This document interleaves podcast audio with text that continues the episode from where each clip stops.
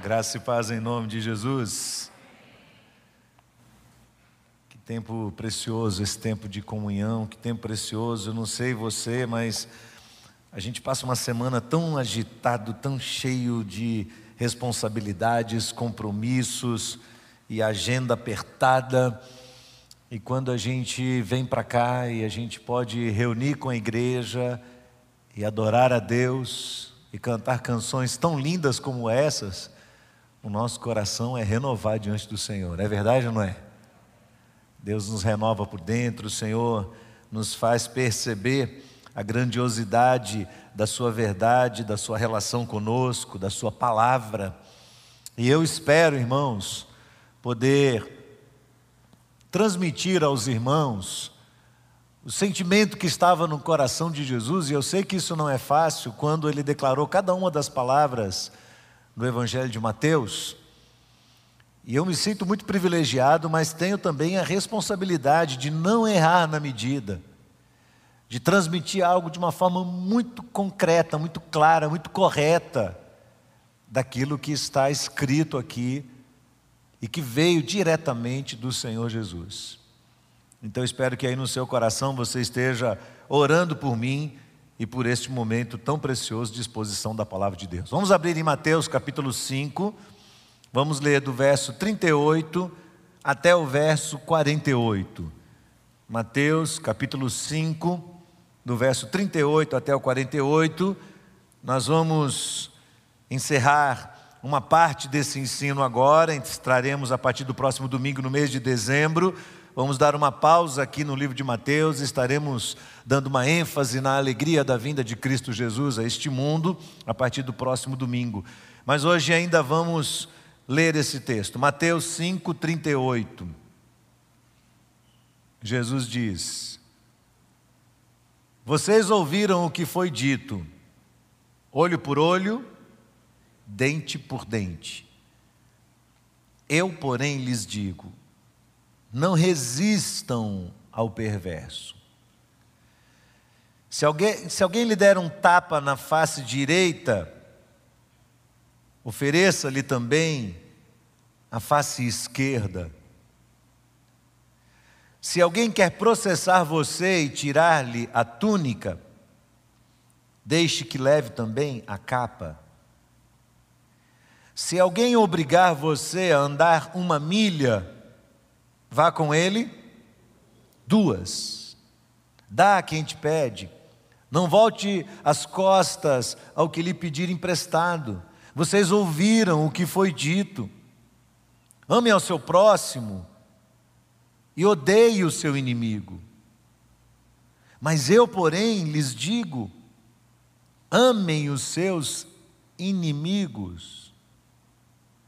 Orem pelos que perseguem vocês para demonstrarem que são filhos do Pai de vocês que está nos céus. Porque Ele faz o seu sol nascer sobre maus e bons, e vir chuva entre justos e injustos. Porque se vocês amam apenas aqueles que os amam, que recompensa terão? Os publicanos também não fazem o mesmo? E se vocês saudarem os seus irmãos, o que é que estão fazendo demais? Os gentios também não fazem o mesmo? Vamos ler juntos, verso 48. Portanto, sejam perfeitos, como é perfeito o Pai de vocês que está nos céus. Vamos orar, Senhor. Nós pedimos ao Senhor que o Teu Espírito possa iluminar a nossa mente nesta manhã. Lemos esse texto, Senhor, e sentimos o peso, a responsabilidade e a profundidade dele. Que o teu espírito possa vencer a nós mesmos. Nas nossas resistências mais intensas, mais profundas, que o teu espírito nos alcance nesta manhã. Para a glória do teu nome, oramos em nome de Jesus. Amém. Vamos falar sobre lidar com os inimigos. Este é o tema de hoje. Mais um trecho que reforça o que Jesus começou a ensinar lá atrás, do verso 17 ao verso 20. Jesus confronta os líderes religiosos sobre a questão da lei. E este texto, esses dois trechos que lemos hoje, eles são uma extensão do que Jesus já vem trazendo desde lá de trás algumas considerações importantes que norteiam essa questão da lei. Primeiro, o objetivo da lei. O objetivo da lei é trazer o pecado à tona e, como Paulo diz em Romanos, tornar o pecado ainda mais maligno. Segundo, a caducidade da lei. Ou seja, a lei caducou. E Jesus fala de uma maneira muito clara sobre a lei vivida não na sua letra, mas no seu espírito. Porque Paulo diz em 2 Coríntios 3, verso 6: a letra mata, mas o espírito vivifica. Agora veja o que Paulo diz em Romanos capítulo 7, verso 6. Paulo diz assim: Agora, porém, nós estamos livres da lei, pois morremos para aquilo que estávamos sujeitos, para que, para para que servimos de maneira nova, segundo o Espírito, não da maneira antiga, segundo a letra. Na outra versão diz: não na caducidade da letra. O que Jesus está dizendo para nós é que os fariseus, os religiosos, não entenderam nada do que estava escrito na lei. Eram doutores da lei mas não entendiam a lei. Se eu fosse trazer para hoje, eu diria, eles eram teólogos, eram estudiosos profundos das Escrituras, mas não entendiam o espírito que estava por trás dela. Outra questão a ser considerada é o cumprimento da lei. Alguém tinha que cumprir, e o único que cumpriu a lei foi Jesus. Ninguém mais conseguiu cumprir a lei senão Jesus. E Jesus disse: Eu vim cumprir, eu não vim revogar, eu vim cumprir a lei. Há de se considerar também o maior axioma da lei. Se alguém vive pela lei e tropeça em um só ponto da lei, será culpado de toda a lei. Por isso, Jesus é o único que consegue cumprir a lei. Tiago capítulo 2, verso 9 a 13, diz assim: Se no entanto vocês tratam as pessoas com parcialidade, cometem pecado, sendo condenados pela lei como transgressores. Pois quem guarda toda a lei, mas tropeça em um só ponto da lei, se torna culpado de toda a lei. Porque aquele que disse, não cometa adultério, também ordenou, não mate. Ora, se você não comete adultério, porém mata, acaba sendo transgressor da lei. Assim falem e vivam como pessoas que serão julgadas pela lei da liberdade, porque o juízo é sem misericórdia para quem não usou de misericórdia. A misericórdia triunfa sobre o juízo. A outra consideração é a superioridade de Cristo com relação à lei, diante da lei. Então, na sua autoridade messiânica, Jesus ousa dizer o tempo todo nesse capítulo: Vocês ouviram o que foi dito. Eu, porém, digo a vocês algo diferente. E Jesus faz aí seis destaques importantes da maneira como os religiosos exerciam sua religião. Então, vocês ouviram dizer: Não matarás.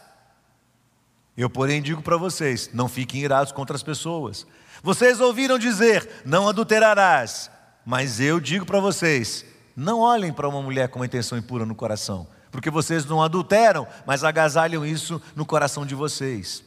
Vocês ouviram a lei dizer: dê uma carta de divórcio.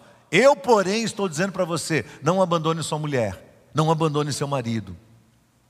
Vocês ouviram falar: não dirás falso testemunho.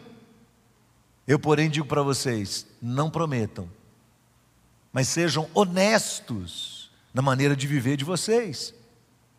Agora Jesus vai falar sobre vingança e amor aos inimigos. E nós vamos condensar esses dois aqui, vistos que são correlatos. Não adianta olhar, irmãos, para esses seis temas e concluir que nós devemos cumprir cada uma dessas novas orientações de Cristo Jesus ou que conseguiremos cumpri-las apenas na nossa própria força. Ou não adianta apenas entender que se a nossa ética for perfeita, então nós iremos merecer um favor de Deus. Não, o Evangelho não é meritório, a graça de Jesus não é meritória para nós, em absoluto, de verdade, não é assim. Então, se eu puder resumir, eu direi que o discípulo do reino é aquela pessoa que deseja viver aqui neste mundo, durante os anos da sua peregrinação, durante o tempo da sua vida, depois de ter conhecido a Cristo de verdade, desejará viver de maneira que exalte a glória de Cristo.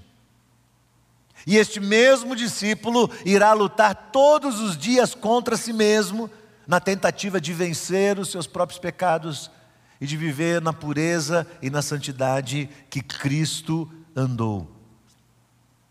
Assim sendo, algo que deve ficar muito claro para nós é que ao pregar o sermão da montanha, os preceitos do discípulo do reino, nós não estamos aqui falando de um monte de regras. Não adianta a gente achar que a gente vai cumprir as regras da religião apenas para aplicar, para aplacar a nossa consciência, ou apenas por um dever religioso, ou apenas para reforçar a nossa imagem de que somos bons para mostrar isso para os outros, impressionar as pessoas, ou apenas para cumprir regras sociais da igreja, por exemplo. Não adianta, porque a gente vai criar uma vida dupla. Se a gente não entender que o que está por trás disso é a glória de Cristo, nós vamos só fazer um showzinho aqui para as pessoas nos verem e viveremos uma vida dupla. Por isso Jesus chama os fariseus de hipócritas. Hipócrita era aquela figura do teatro, era aquele camarada que representava numa cena aquilo que de fato ele não era, não, não, não era a sua pessoa, não era a sua imagem real. E Jesus diz: cuidado com isso, cuidado. Ao contrário disso, nós iremos nos esforçar para que o nosso procedimento imite a Cristo. Ser depois imitadores de Deus, Paulo diz lá em Efésios capítulo 5, verso 1, para a glória de Deus, tratando o pecado nas nossas vidas todos os dias, crucificando o nosso próprio eu, para que, para que Cristo seja de verdade o Senhor e Ele esteja assentado no trono do nosso coração. Dito isso, irmãos, nós temos dois temas complexos à frente de nós, que fazem com que quando a gente lê esse texto a gente engula seco. Primeiro, vingança. Segundo, amor ao inimigo. Só a Bíblia fala sobre isso. Vou repetir. Só a Bíblia fala sobre isso. Mas aí surge a pergunta: um cristão tem inimigos? Eu estou falando aqui para um público, em sua grande maioria, evangélico. Um crente, um evangélico, tem inimigos? Você tem inimigos? O cristianismo não é a religião do pacifismo. Bem, se ao ler esse texto, você sentiu aí uma sensação ou de utopia, ou de romancismo ingênuo? Então, ou nós não estamos prestando atenção nele de verdade, ou nós estamos interpretando esse texto de uma forma errada. De qualquer forma, esse texto nos deixa em suspense. Então, quando, enquanto eu estava lendo o texto aqui, eu podia sentir assim, no meu coração algumas reações aí no meio de todo o público. Algumas pessoas dizendo: hum, esse texto é complicado de ler. Leia esse texto, por exemplo, pensando no inimigo como aquele empregado que quando você deu emprego para ele, você era o grande herói. Mas com o passar do tempo ele agiu de má fé com você, logrou você, saiu da sua empresa, decidiu ir para a justiça, buscar uma indenização muito superior ao que ele merece. Pense no inimigo como aquela pessoa que cometeu um adultério com o seu cônjuge. Pior, seu cônjuge abandonou você, deixou você numa situação caótica, confusa, para ir viver com aquela pessoa. Pense no inimigo como um sócio ou como uma pessoa que andava muito perto de você, que era seu companheiro ou sua companheira, alguém em quem você confiou sua vida, seus segredos, por alguma razão essa pessoa se voltou contra você, traiu a sua amizade, traiu a sua confiança, falou mal de você para os outros e agora está totalmente distante, articulada, fazendo tudo o que pode para tentar destruir você, tentar destruir a sua reputação, tentar destruir a sua fé, ou a sua família, ou tirar os seus bens. E hoje, quando você vê essa pessoa, ou ouve falar dela, sobe dentro de você aquele sentimento assim de raiva, de ódio, de revolta. Quando alguém cita o nome daquela pessoa, aquilo sobe assim, ó, dentro de você. Pense no inimigo como um vizinho arrogante. Você tem um vizinho arrogante? Tem ou não? Aquele cara que você olha para ele e diz assim: não suporto olhar para ele. Pense no inimigo como esse vizinho arrogante. Esse vizinho, quem sabe que lá no condomínio, no passado, numa das reuniões, teve algum tipo de desacordo com você e a partir disso ele começou a ignorar você nos corredores do seu prédio. Não olha mais para você. E toda vez que ele tem uma oportunidade, ele fala mal de você para os outros. Pense no inimigo como aquela pessoa que, a partir do momento em que você abraçou a fé cristã, começou a criticar você, começou a desdenhar de você, começou a criticar a sua fé e dizer que você se tornou uma pessoa tola, ingênua, religiosa. E essa pessoa então declarou com a sua própria boca que não admira mais você. Você agora é um cristão, eu não admiro mais você. Pense no inimigo como uma pessoa que invadiu uma contramão e atropelou alguém que você amava tanto. E ou tirou a vida dessa pessoa, ou deixou essa pessoa com sequelas. E essa pessoa nunca foi punida, nunca conseguiu se livrar por meio da justiça dos homens. Pense no inimigo como um parente seu que por causa de um inventário, de um testamento, abriu um processo contra você, difamou você, está tentando obrigar você a indenizá-lo, ou quem sabe, num rompante de ódio, a pessoa ameaçou você de morte. Ou então apenas pense no inimigo como uma pessoa que não gosta de você, que te ignora que não vai com a sua cara, que não te dá abertura, que talvez nem te conhece, mas age desprezando você, age com indiferença, com arrogância. Pense no inimigo como uma pessoa que tomou seu lugar, entrou na empresa bem depois de você, e agora está ganhando mais do que você, e você nem acha que ele é competente o suficiente para isso. Pense numa pessoa que no momento em que você mais precisou dela, ela virou as costas para você. O cristão tem inimigos? Não deveria, mas tem sim. Nós dizemos que não. A nossa autodefesa, a defesa da nossa autoimagem, nós somos religiosos, queremos ser bonzinhos.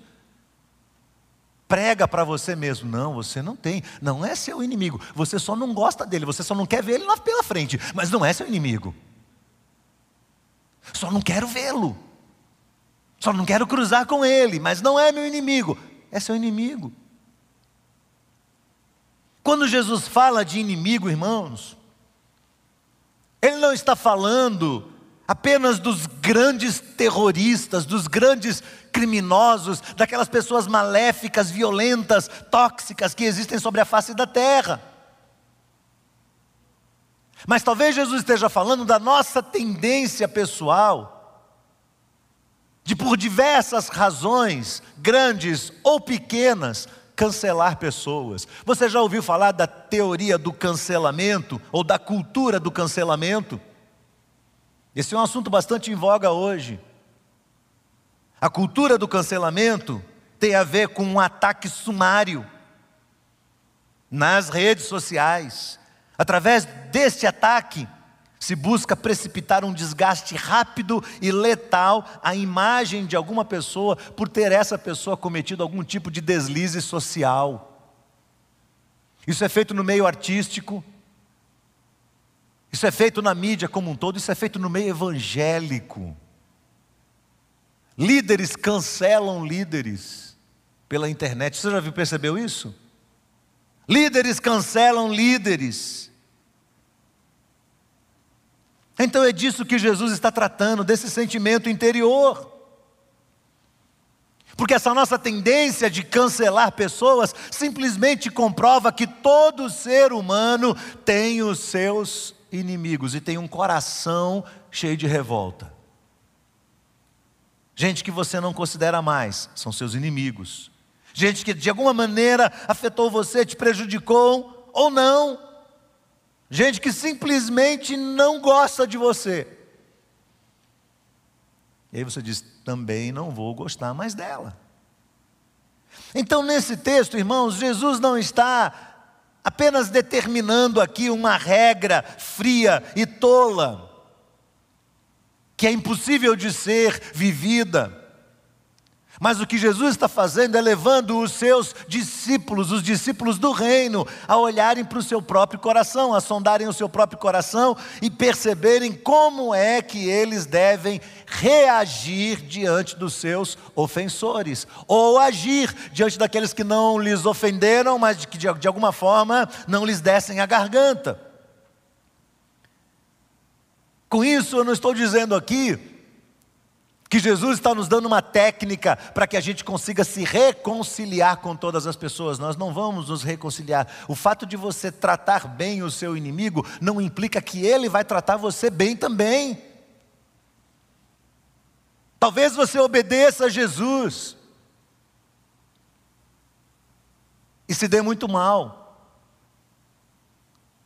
Talvez você diga, Senhor, eu estou fazendo isso que o Senhor falou, eu estou andando a segunda milha, eu estou dando a outra face, eu estou caminhando o dobro do caminho ao lado dele, eu estou fazendo isso por ele e ele não reage. E Jesus vai dizer, mas eu não disse que ele ia reagir. Eu não disse que ele ia fazer a mesma coisa por você, o que eu disse é: faça por ele o que eu faço por você todos os dias. Isso é graça. Faça por ele o que ele não merece. Agora, não use isso como um mecanismo para tentar trazer a pessoa para perto de você. Pode ser que ela nunca se reconcilie com você. Seria ingenuidade da minha parte pensar assim que ao fazer o bem, a pessoa vai retornar aquilo para mim. Porque por mais que a gente se esforce, nós ainda teremos pessoas que não vão abrir o coração para nós. Algumas vão continuar odiando a gente, ou no mínimo vão continuar não gostando de nós o suficiente para nos manter distante delas. No entanto, a minha atitude interior, a sua atitude interior para com as pessoas precisa ser diferente neste mundo se somos de fato discípulos do reino? Essa é a pergunta que eu tenho que fazer. Estou cancelando as pessoas? Aqui dentro? Estou cancelando as pessoas? Então, a dupla orientação de Jesus para os seus discípulos é: primeiro, não se vingue de ninguém. Não se vingue de ninguém. Pense no conselho olho por olho, dente por dente. Êxodo capítulo 21, verso 24. Olho por olho, dente por dente, mão por mão, pé por pé, queimadura por queimadura, ferimento por ferimento. Ou Levítico capítulo 24, verso 19 e 20. Se alguém desfigurar o seu próximo, como ele fez, assim lhe será feito, fratura por fratura, olho por olho, dente por dente, como como ele tiver desfigurado algum homem, assim se fará também com ele. Isso está escrito na lei. Isso é repetido em Deuteronômio capítulo 19, verso 21. Mas se você meramente ler isso, você não vai entender o que está por trás da lei. E há duas observações importantes que o ajudarão na interpretação desta lei. Primeiro, preste atenção: o objetivo principal desta lei não é vingar, é controlar excessos.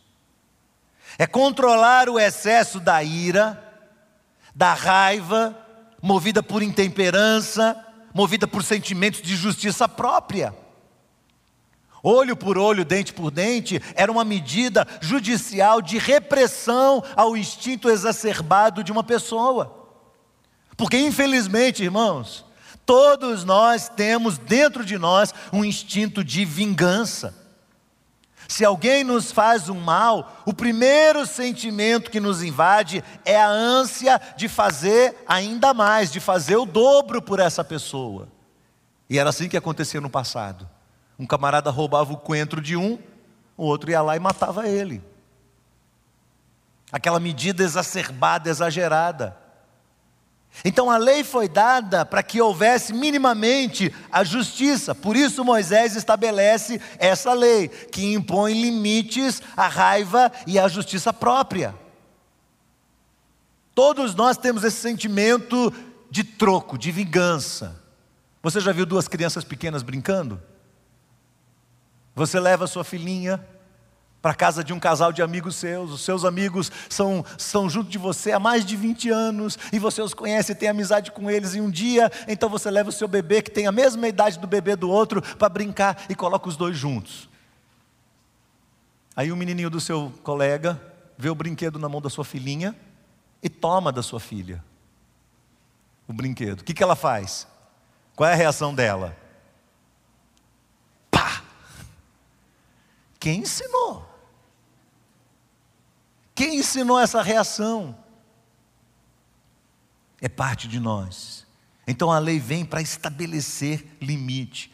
Segundo detalhe super importante, Dr. Martin Lloyd Jones nos relembra isso no seu livro sobre os, os, o Sermão da Montanha. Este preceito não foi dado para a população, mas sim para os juízes.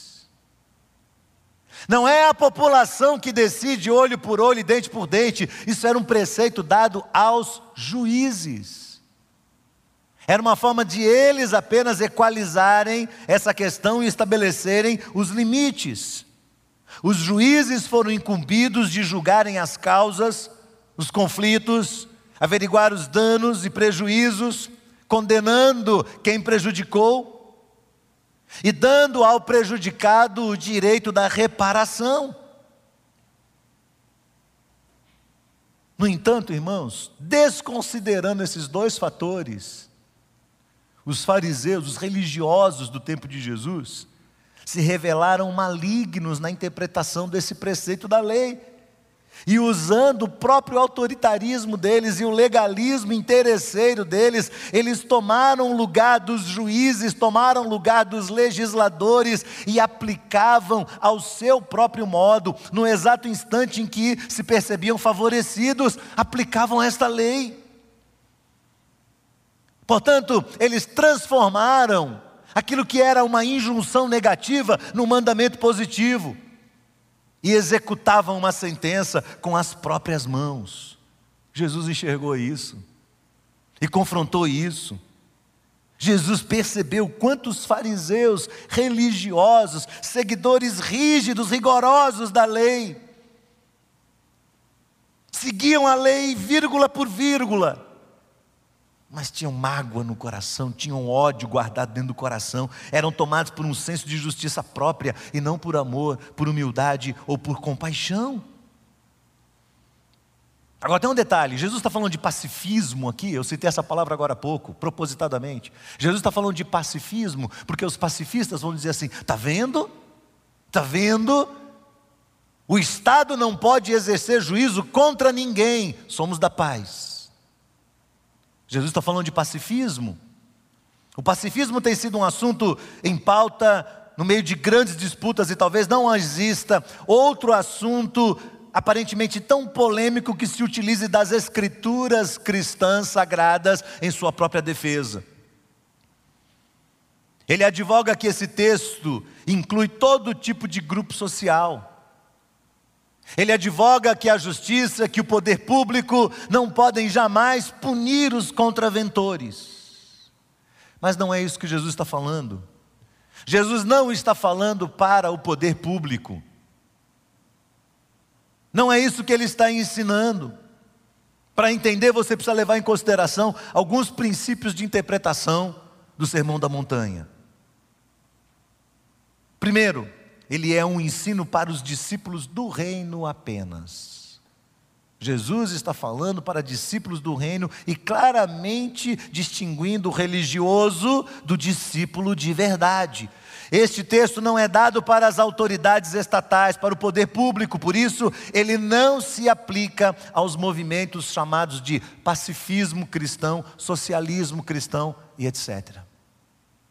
Dr. Martin Lloyd Jones diz: o Estado tem as suas leis e os seus próprios direitos. Outra coisa, o ensino deve ser aplicado às relações pessoais do discípulo e não às relações com o Estado. Afinal de contas, as Escrituras Sagradas afirmam que o poder do Estado, que os magistrados, os principados, as autoridades instituídas, existem para punir a maldade. Então Jesus está orientando seus seguidores a nunca se vingarem pessoalmente de ninguém. Este é um ensinamento clássico das Escrituras Sagradas. Jesus está dizendo: deixe Deus ser Deus nas questões de justiça da sua própria vida. Somente Deus sabe o tempo certo e a medida certa da punição. Deus não erra a sua mão. Se a gente fosse vingar, a gente vai errar a mão, mas Deus não erra a sua mão. Ele nem pesa demais, ele nem pesa de menos, mas como um Deus justo que ele é, Deus age na medida. E é nisso que nós podemos confiar. É nisso que o discípulo terá que confiar. Paulo sintetizou isso de uma forma extraordinária em Romanos, no capítulo 12, do verso 17 ao verso 21. Paulo diz assim: Não paguem a ninguém mal por mal. Procurem fazer o bem diante de todos. Se possível, quanto depender de vocês, ele não diz quando, ele diz quanto intensidade. Se possível, quanto depender de vocês, vivam em paz com todas as pessoas. Meus amados, não façam justiça com as próprias mãos, mas deem lugar à ira de Deus, pois está escrito: A mim pertence a vingança, diz o Senhor, eu é que retribuirei. Mas façam o contrário: se o teu inimigo tiver fome, dá-lhe de comer, se tiver sede, Dá-lhe de beber, porque fazendo isso você amontoará brasas vivas sobre a cabeça dele. Não se deixe vencer do mal, mas vence o mal com o bem. Vamos falar juntos? Não se deixe vencer do mal, mas vença o mal com o bem. Isso é cristianismo, irmãos amados. Por isso eu disse para você que só a Bíblia ensina isso. Ninguém mais vai ensinar. Portanto, se você tem pessoas no seu coração que você já cancelou, você tem pessoas no seu coração que você já se fechou para elas, a primeira orientação de Jesus é: nunca se vingue dela, mesmo que ela faça mal para você, nunca se vingue dela. Quantos acham esse mandamento difícil? Levante a mão. Eu vou levantar as duas mãos. O pé. Está difícil? Sim ou não? Vai piorar. A segunda ordem de Jesus é: ame os seus inimigos. Ame os seus inimigos. Eu, porém, lhes digo, verso 44: amem seus inimigos, para vocês mostrarem que são filho do Pai de vocês que está nos céus. Porque ele fez o seu sol nascer entre maus e bons, e, e vira a chuva entre justos e injustos. Porque se vocês amam apenas aqueles que os amam, que recompensa terão? Os publicanos não fazem também o mesmo? Se vocês saudarem apenas os seus irmãos, o que é que estão fazendo demais? Os gentios, aqueles que são incrédulos, aqueles que não têm fé, eles não fazem também o mesmo. Em 2007, a Igreja Batista Central de St. George, na Austrália, em Sydney, na Austrália, colocou na torre do templo uma placa bem grande escrito: Jesus loves Osama.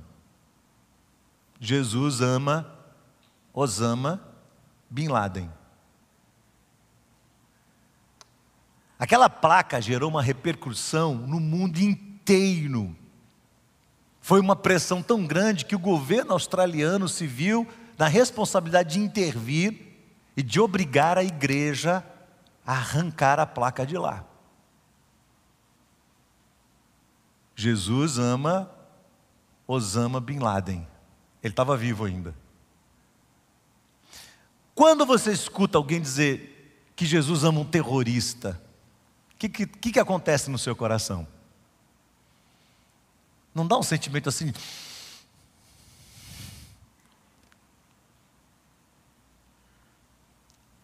Jesus diz assim: você vai ter que trabalhar o seu coração, esses sentimentos.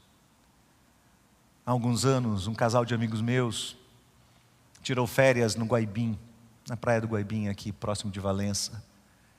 Alugaram uma casa, levaram as crianças, filhos pequenos, para essa casa para passar alguns dias ali de férias.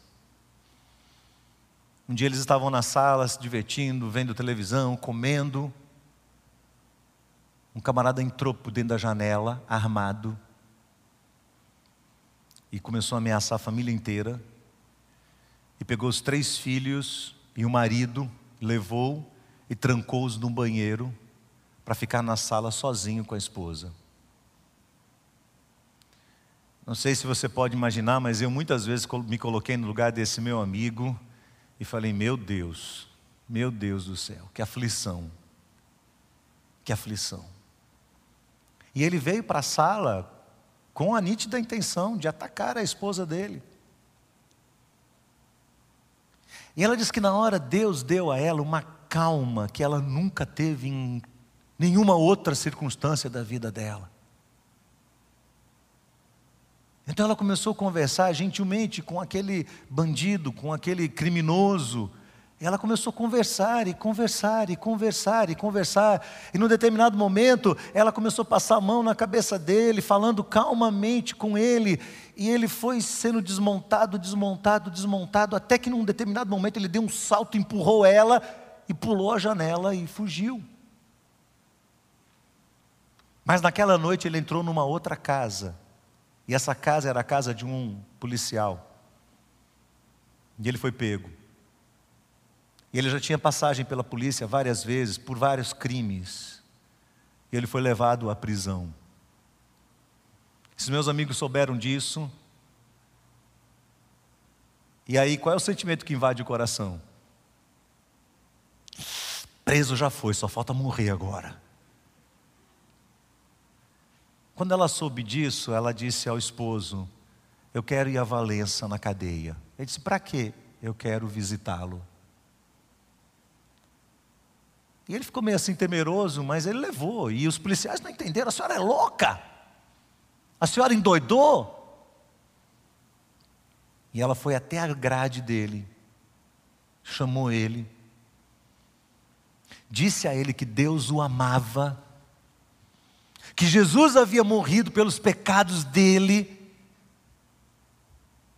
e que ele podia se certificar ali do grande amor de Deus por ele, para que ele pudesse ser restaurado da sua vida e ser salvo. que ela pregou o evangelho para ele e ele não respondeu nada, apenas olhava para ela com as lágrimas descendo pelos olhos. E ela foi embora para casa. E eu não sei se isso foi uma simulação, eu não sei exatamente o que aconteceu, eu sei que ele fugiu da cadeia e na fuga mataram ele.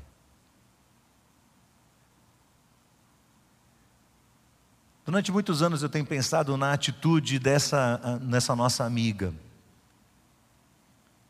Porque ela me ensina com a atitude dela que amar não é algo que você tem que fazer só quando você se sente bem diante da pessoa.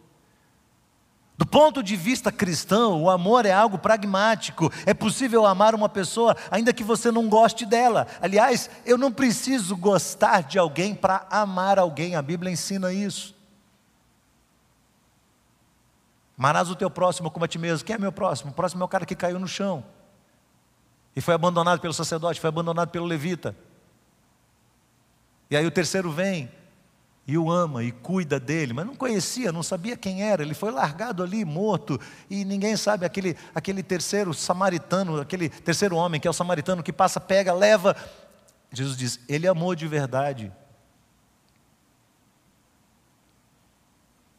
O conceito de amor, segundo as Escrituras, não é expressar sentimentos, mas tomar resoluções e atitudes firmes na prática do bem.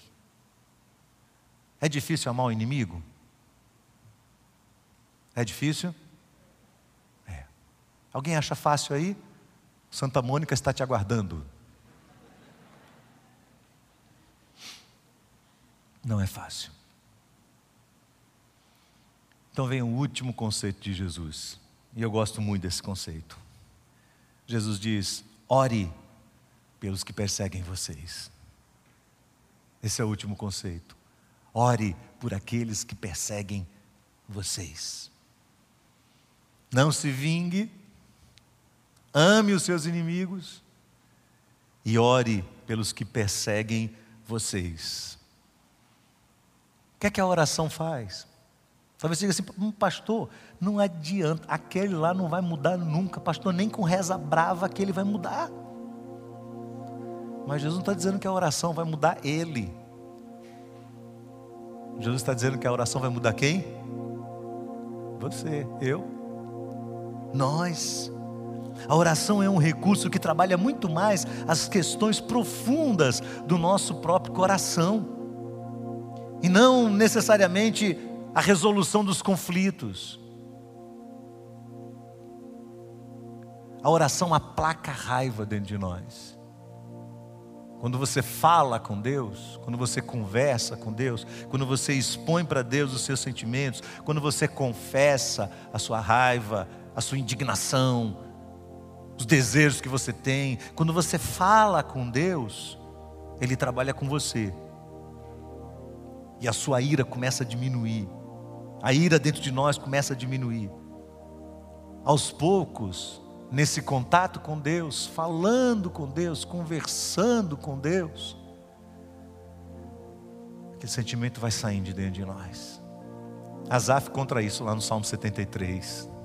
Ele estava indignado, ele estava embrutecido, ele estava vendo os inimigos dele prosperarem, crescerem, ele, como um homem justo, santo, honesto, correto, se dando mal todo dia. E ele fica tão irado, tão irado, tão irado, que ele vai à presença de Deus, e quando ele vai à presença de Deus, ele começa a falar com Deus. Parece que é derramado sobre ele um óleo de discernimento, assim, de graça e ele começa a entender, ele começa, as coisas começam a ficar claras diante dele, ele começa a perceber que as, que as pessoas que se posicionaram como inimigos dele, na verdade não eram inimigos dele, eram inimigos de Deus, e que Deus iria cuidar dessas pessoas. Por isso a oração abre diante de nós um novo cenário, traz mais clareza para nós. Experimente orar. Alguém te ofendeu? Experimente orar. Talvez essa pessoa nunca mude, nunca venha te pedir perdão, nunca reconheça o erro dela, nunca te trate bem. Mas você vai estar em paz no seu coração, diante de Deus. Eu sou um discípulo do reino. Você é um discípulo do reino? Diga para Deus, Senhor, eu sou um discípulo do reino. E eu quero nesse momento, Senhor, pedir que o Senhor me ajude a nunca me vingar de ninguém, a amar os meus inimigos, a fazer o bem a eles, a vencer o mal com o bem. Não para cumprir regra social, não porque eu sou membro da IBAN, não porque eu devo satisfação a, a qualquer pessoa, embora deva, mas porque eu quero ser tomado pelos sentimentos do Senhor dentro de mim. Lembra, meu irmão, que quando Jesus, depois de ter sido ultrajado, vingado, maltratado, ferido,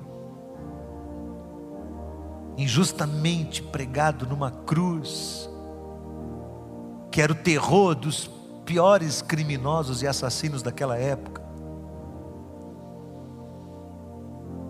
Jesus olha para o céu e ora. Jesus ora para o céu e fala com Deus. Jesus olha para o céu e diz: Pai, eu me sinto pesado, abandonado, desamparado pelo Senhor. Mas eu estou consumando aqui todo o propósito do Senhor.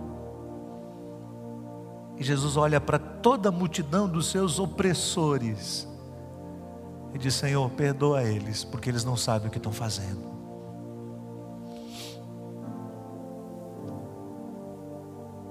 Obrigado, Senhor Deus e Pai, pela tua palavra.